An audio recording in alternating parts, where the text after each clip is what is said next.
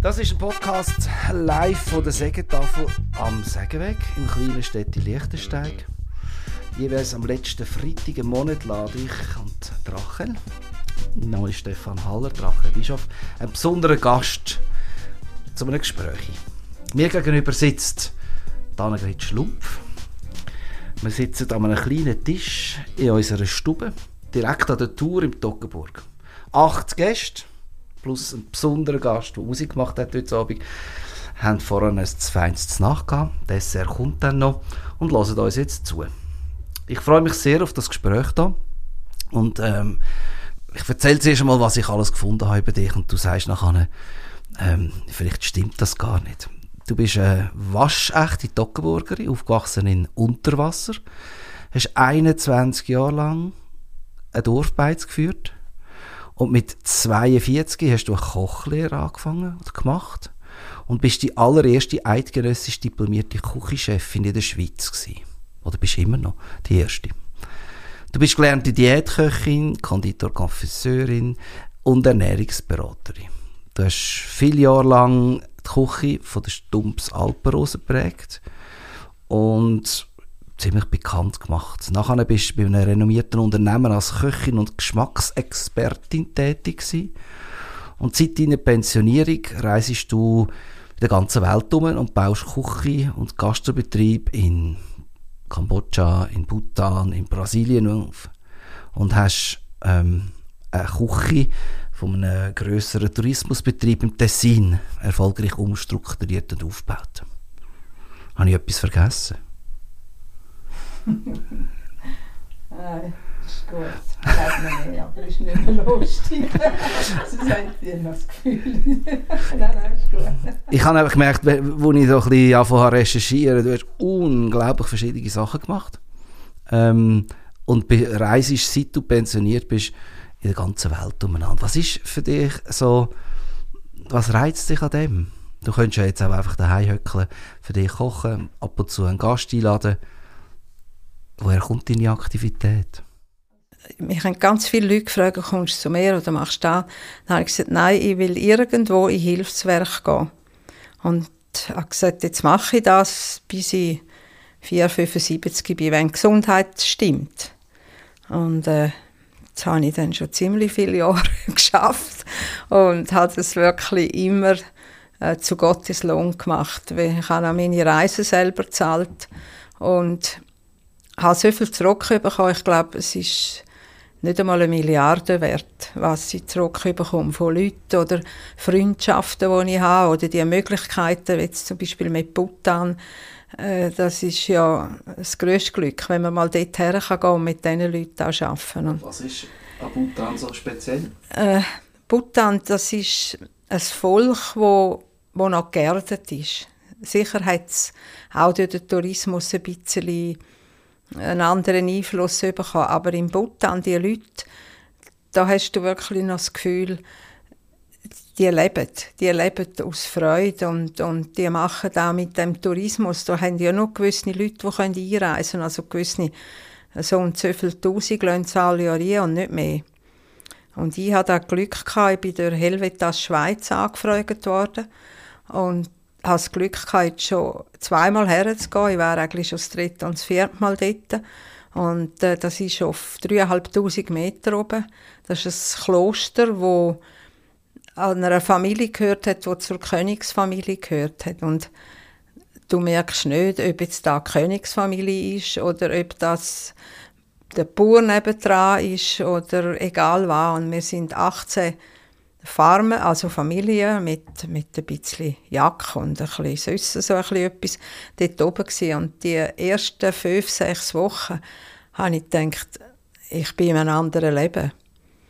Und, und da ist eigentlich das Spezielle. Und als ich dann zurückgekommen bin, wieder in die Schweiz, hat es mich, ich liebe die Schweiz, ich liebe Stockenburg. Und, aber da, wo ich zurückgekommen bin, habe ich fast einen Schock bekommen. Ich dachte, das kann es nicht sein, oder? dass man äh, so viel Verschwender ist und ums Leben herumlebt und nie zufrieden ist.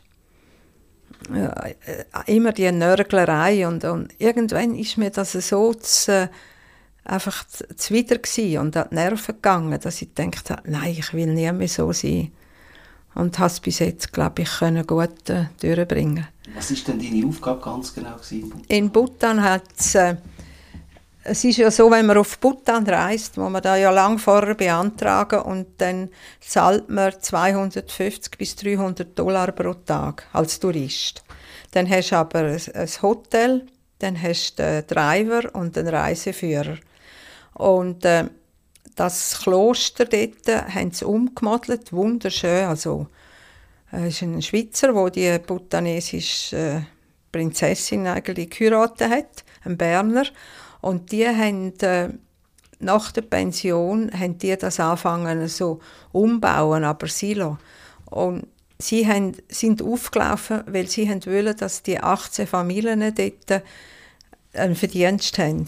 Und das sind natürlich einfache Leute, die sitzen am Boden, die essen mit den Händen und so. Und die habe ich dort äh, in der Küche hergebracht. Wir haben ganz neu mit dem blauen Backwein, äh, Buchweizenrezept, wo nur noch dort wächst, der, der blaue Buchweizen, äh, erfunden, Rezept ausprobiert, haben die Zimmer super gestaltet, den Empfang, den Service. Und wenn sie das besser machen, werden die streng kontrolliert, dann können sie einen Punkt mehr über und können ein bisschen Geld mehr über. Wie kommt man überhaupt, also nein, wie kommst du an so ein Projekt von Unterwasser ähm, nach Bhutan? ja, das frage ich mich selber manchmal auch, aber es ist einfach so.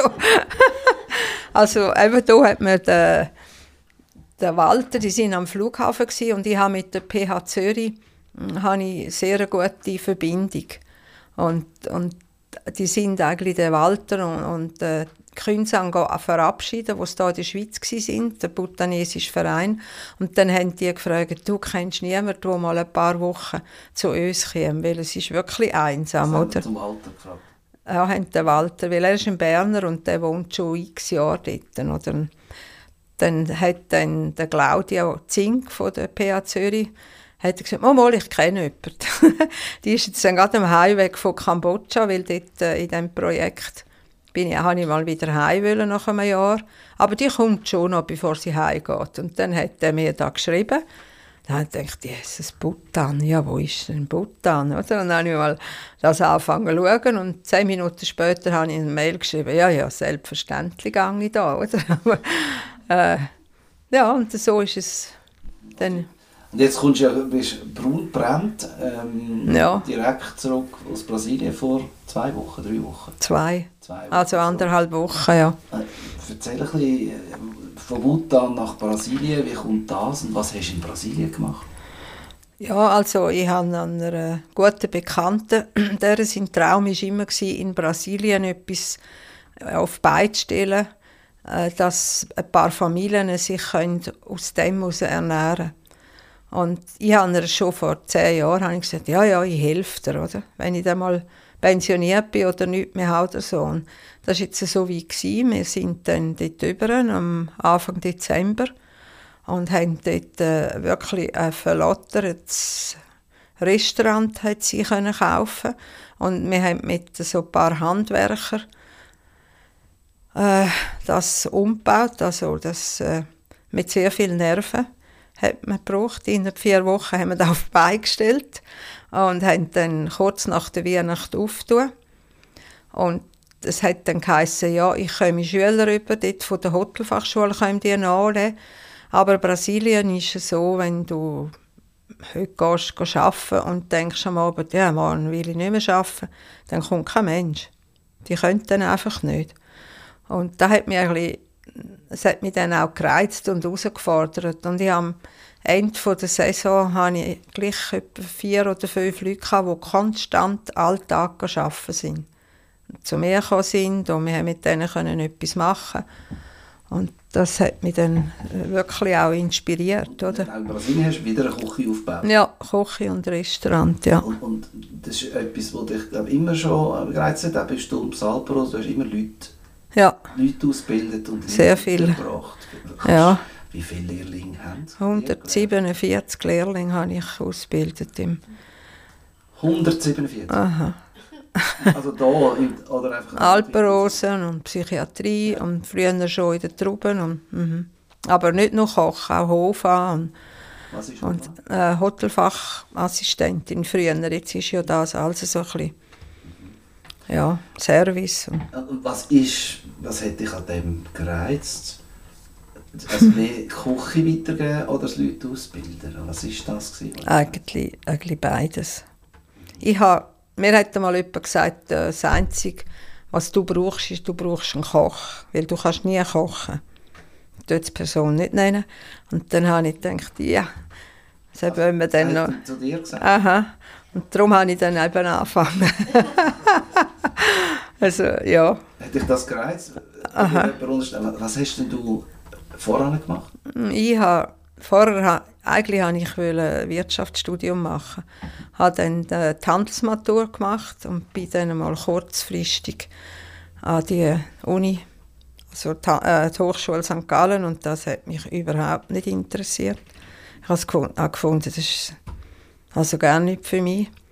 Und dann ich, bin ich in Irland gewesen, bin nachher äh, der Hotelfachschule Lausanne habe ich den Kurs gemacht, habe überall Praktikum gemacht, Spanien und äh, Genf natürlich. Und es hat mich, ich habe immer gesagt, ich gehe nie ins Hotelfach. Dann bin ich ja nachher dann zurückgekommen in Sternen unter Wasser und dort der Max Loser, für ihn bin ich so die Frau gsi, die ihn immer unterstützt hat. Und von dort weg hat mich eigentlich das Hotelfach gereizt und halt auch die jungen Leute. Du übernimmst junge Leute, die, die noch fast aus den Kinderschuhen können, dort mal sowieso. Da sind die mit 15, 16 sind sie einfach so ein bisschen halt noch Schüler gesehen und hast die Entwicklungen gesehen, wie sie nach drei Jahren zu Männern und Frauen geworden sind, oder? Ich habe mal, hast, ich weiß nicht, ob du das mir erzählt hast oder jemand anderes, ähm, das so ein bisschen als Credo gehört von dir. In einem guten Lehrbetrieb, nein, in einem normalen Lehrbetrieb, können die Lehrlinge die französische und die italienische Soßen unterscheiden. In einem guten wissen sie, wie man eine französische und eine italienische Salatsauce macht. Und bei dir lernt man, wie man Dressing macht, wo in die Salatsauce nie kommt. Ja. Hat das jemand gestummen? Oder Ist Ja. das immer noch so? Ja, ist so, ja. Ich habe ja in der, in der Alpenrose habe ich etwa 3000 Kilo Früchte, Gemüse und Pilz und Gomfi und Zeug alle Jahr gemacht. Esel, also hat Ja. einen Keller gegeben. Ja, wir haben auch den Essig, alle Salz, alles haben wir selber gemacht, ja. Und das ist natürlich für einen Lehrling interessant gewesen, oder? Und ähm, dann gibt es eine andere Geschichte ich, ich, ähm, von der, die haben dann immer sehr viel Cola gebraucht zum wachbleiben. ich weiss noch, ich habe dich mal getroffen mit einem Körbli irgendwo in den Bergen, du warst am Kräutli sammeln und dann hast du gesagt, du müsstest einen Tee machen, und, und, damit die nicht immer das Cola trinken. ähm, hat das funktioniert? Ja, ja. ja, es war halt auch so, gewesen, oder? Ich meine, die Lehrlinge sind dann weg von daheim. Und dann ist natürlich Schlafen nicht äh, erste Priorität gewesen, oder? Dann ist man in einer Gruppe gewesen. Die sind äh, die hinten im Personalhaus gewesen. Ich habe in Wildhaus gewohnt und dann manchmal sind sie halt am Morgen wirklich verschlafen gekommen. Und ich hatte dann auch einen Lehrling, gehabt, wo ich gesagt habe, du, mal morgen gehen wir am 4 Uhr und dann gehen wir Bergschnittlauch suchen. Dann haben sie genau gewusst, jetzt hat sie es gemerkt, oder?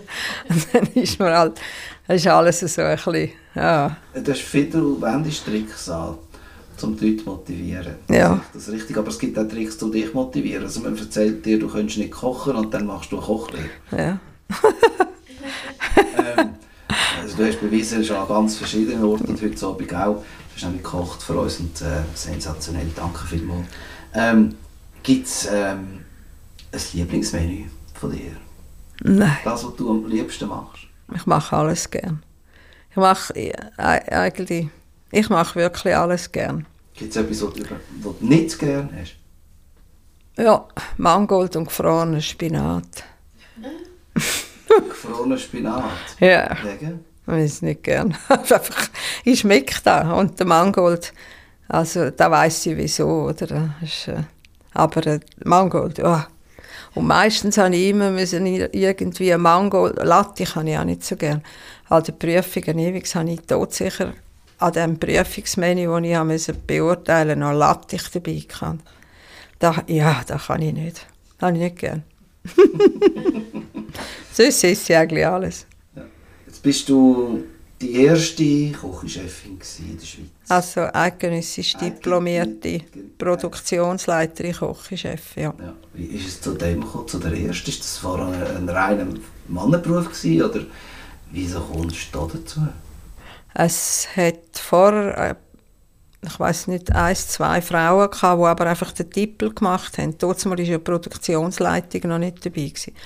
Aber äh, für da brauchst du ja mindestens 12 bis 14 Jahre, bis du die Prüfung kannst. Weil du hast nach, äh, ja, du hast nach der Lehre, dann hast du zwei bis drei Jahre Berufserfahrung, dann kannst du dort mal den Gastronomiekoch, heute heisst Chefkoch, wieder zwei Jahre, nochmal drei Jahre Schule und äh, Frauen, ja, die haben auch etwas anderes im Sinn, meistens in diesem Alter, oder?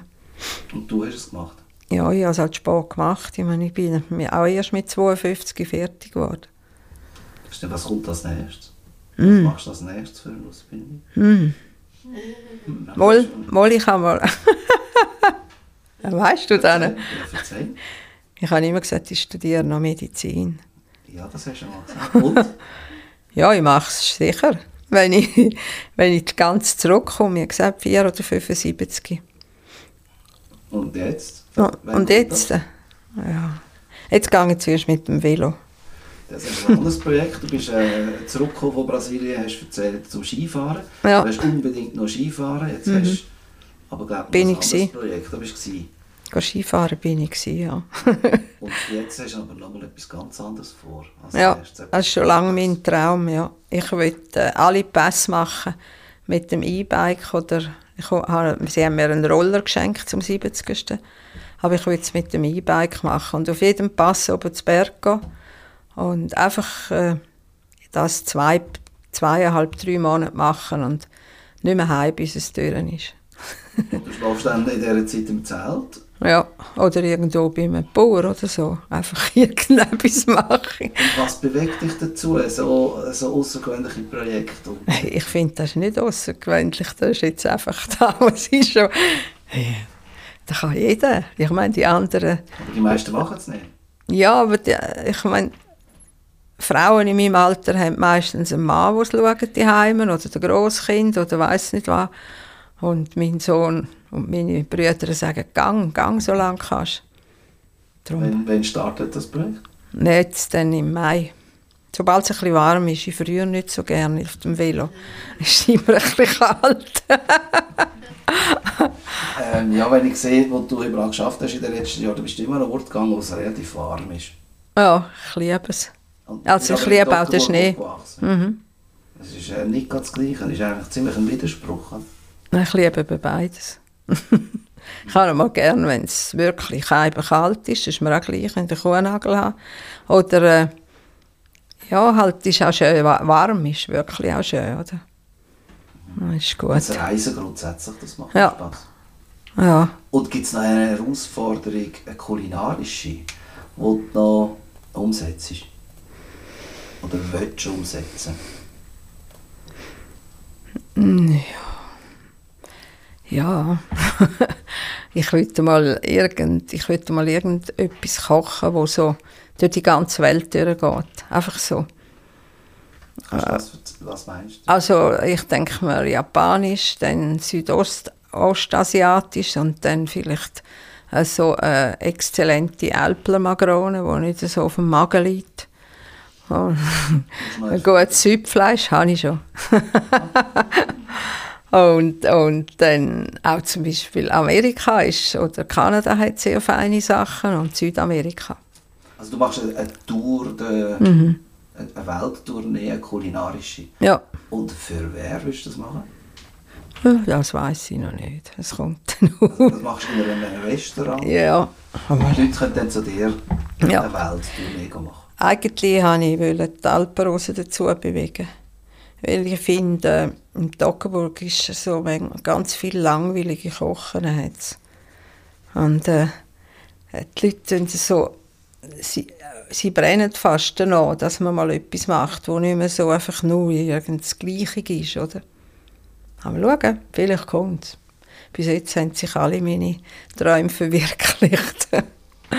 Und dann, die Idee ist dann, dass man an einem Abend mhm. das kann essen Ja. Aha, okay. Oder einfach mal ja, über eine gewisse Zeit oder so. Mhm. Mhm. Ähm, so, ähm, die Küche ist eine Bastion von Männern. Stimmt das heute noch oder hat sich das gewandelt? Ja, ist hauptsächlich noch Männer. Und warum ist das so? Ja, es ist halt schon ist wirklich ein harter Beruf. Und ich denke mir, Frauen, die, nachher kommt natürlich Familie, dann können sie nicht mehr voll arbeiten, dann gehen sie irgendwo in Heim oder Spitäler, wo sie zu Abend, vier Abend haben und ganz sicher jede, jedes zweite Wochenende. Ich habe mit, mit 57, glaube ich, das erste Wochenende frei gehabt. Und dann sitzt du dort, du weißt eigentlich nicht mehr, was du machen sollst, oder? Du denkst, so ja, wenn jetzt ist Freitagabend, was mache ich bis am Montag? Passiert dir das jemals heute noch? Nein. also, wenn man dich probiert zu verwischen, ähm, dann kommt das SMS zurück, ich bin gerade in den Dolomiten, ich rufe dann zurück, wenn ich wieder da bin. Am nächsten Tag bist du irgendwo, äh, ja, jetzt bin ich gerade dort und äh, am übernächsten, ich muss schnell mein Knie röntgen. Ähm, langweilig wird es dir nicht in deinem Leben? Nein, ich hoffe es nicht, weil äh, ist eigentlich nie mein Ziel. Also ich meine, ist ja schön, wenn man gesund sein kann, oder? das ist ja das Wichtigste. Aber eben, ich habe in der Psychiatrie so viele arme Menschen gesehen oder auch in der Alterspsychiatrie, wenn die so dort jetzt das Maul aufhören und auch ein bisschen rumschauen, dann habe ich immer gedacht, nein, hoffentlich passiert mir das nicht. Das ist eigentlich so meine Philosophie. Ich will so lange wie möglich ich schon noch ein bisschen nicht am Morgen aufstehen und studieren, oh nein, soll ich jetzt in Schwendisee laufen? Oder, nein, das finde ich furchtbar. du bleibst aktiv? Ja. Ich sage immer, solange ich meine Füße selber pflegen kann, dann geht es. Und dann sonst nachher muss man dann irgendwann aufhören. Und jetzt kannst du es noch, das Ja, dann probiere ich schon, ja. ja, und dem, dass du deine Füße noch hast, haben wir heute ein ganzes feines Nachtessen gehabt. Ähm, letzte Frage, oder so ein letzte Dings. Ähm, letztes Thema Sterne in der Küche.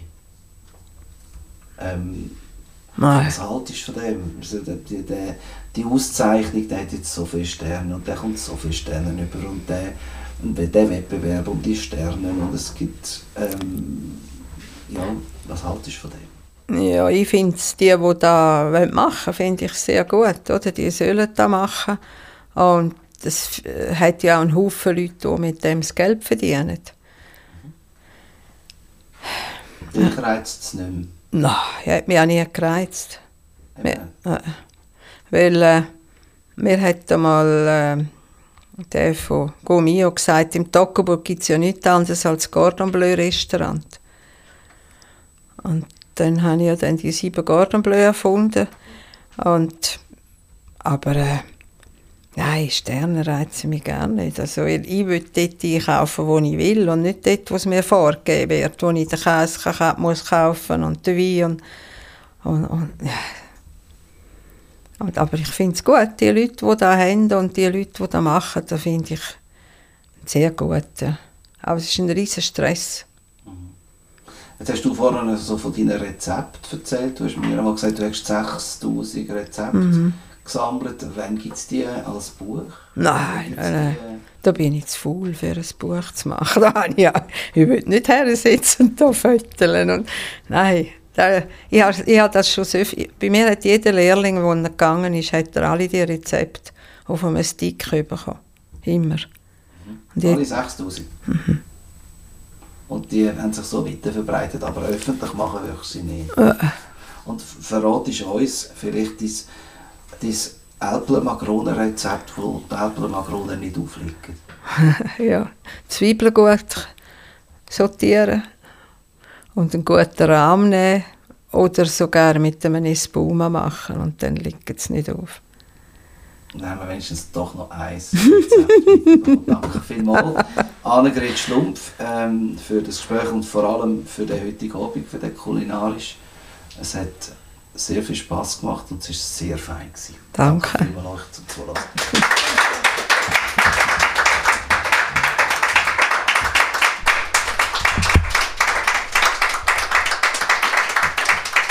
Jetzt morgen der Dessert.